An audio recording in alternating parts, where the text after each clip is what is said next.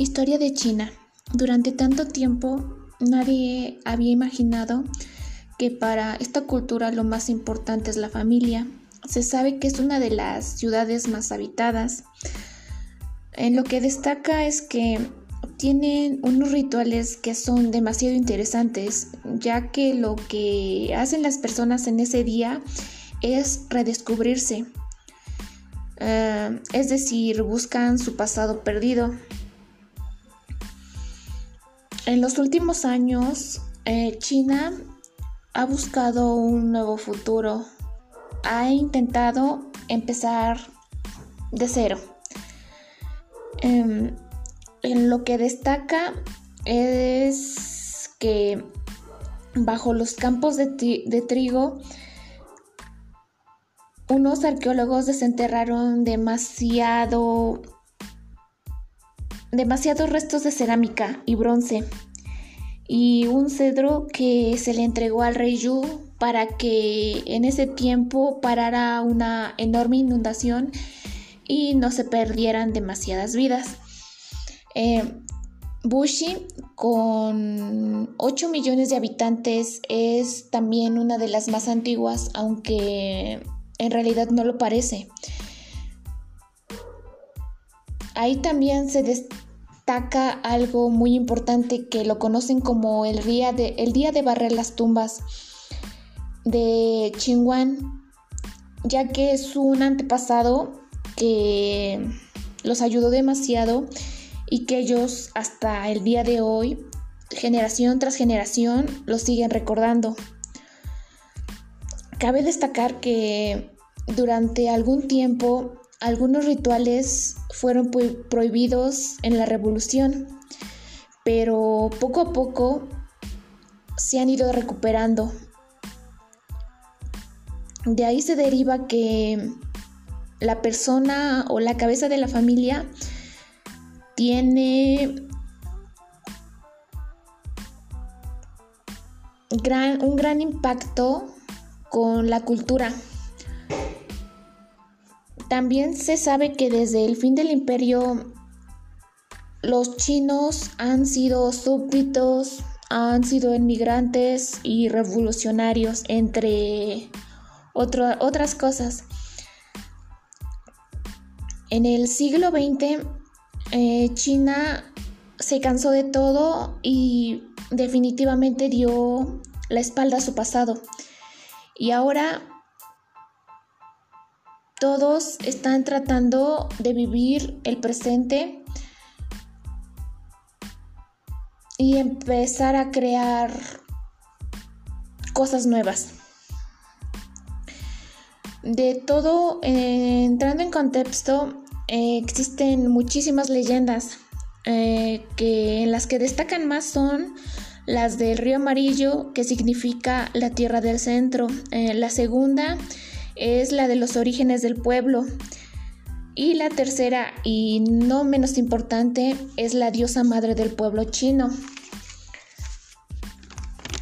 Eh, algunas de unas de otras civilizaciones em, destacan cuatro que fueron o en sí nacieron a la orilla de algunos ríos que son el Nilo, el Éufrates, el río Amarillo, entre otros.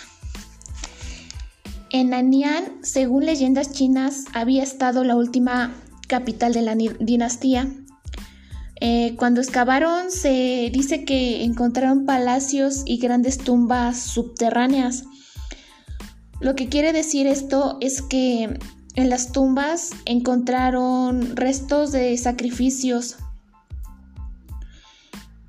lo que quiere decir es que hacían en ese tiempo todo para complacer a los dioses. Lo más interesante que encontraron fue fueron los huesos de dragón, ya que se dice o se cree que los antepasados con esos huesos de dragón los usaban para ver o leer el futuro desglosando todo, en China la gastronomía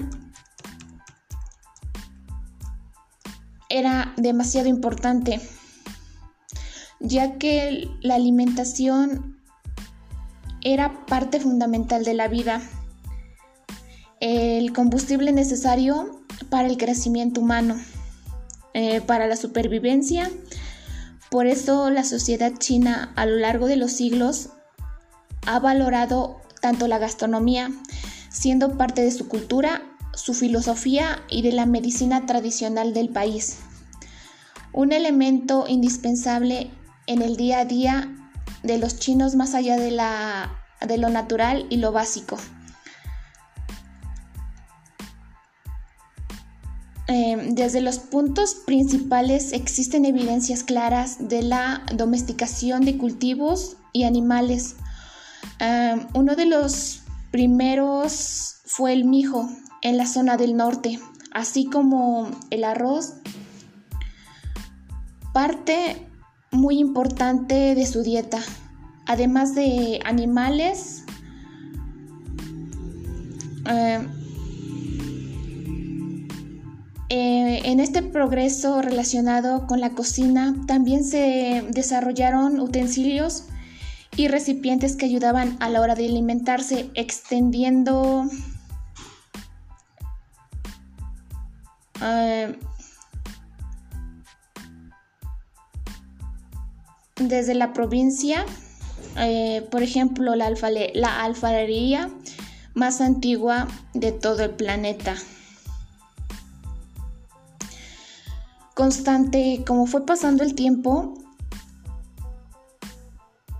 llegó el trigo y la elaboración de pastas. Eh, las, carnes que se consumieron fueron más allá del perro, alcanzando eh, también la vaca que fue domesticada. Se consumían vegetales como la colchina,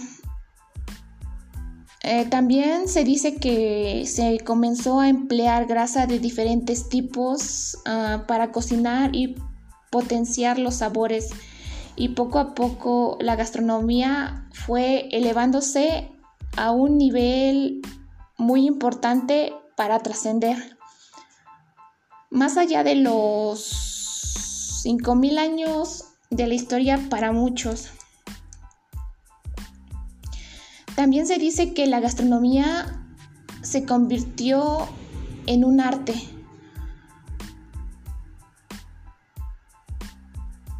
Porque se aumentaron las superficies de cultivos, se comenzaron a practicar nuevas técnicas culinarias y se desarrolló un refinamiento en la comida, formando parte de los rituales empezando también a utilizar una forma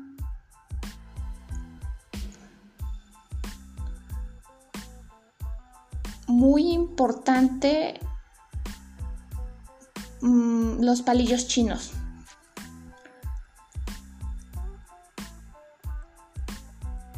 Mm, la comida de hoy en día en China se reduce a ocho cocinas tradicionales, que son las más grandes. Estas son las más conocidas e influyentes, tanto en el país como fuera de él. Se practica en gran medida en los restaurantes chinos, que verdaderamente siguen los mismos procedimientos culinarios sin mezclar cosas extrañas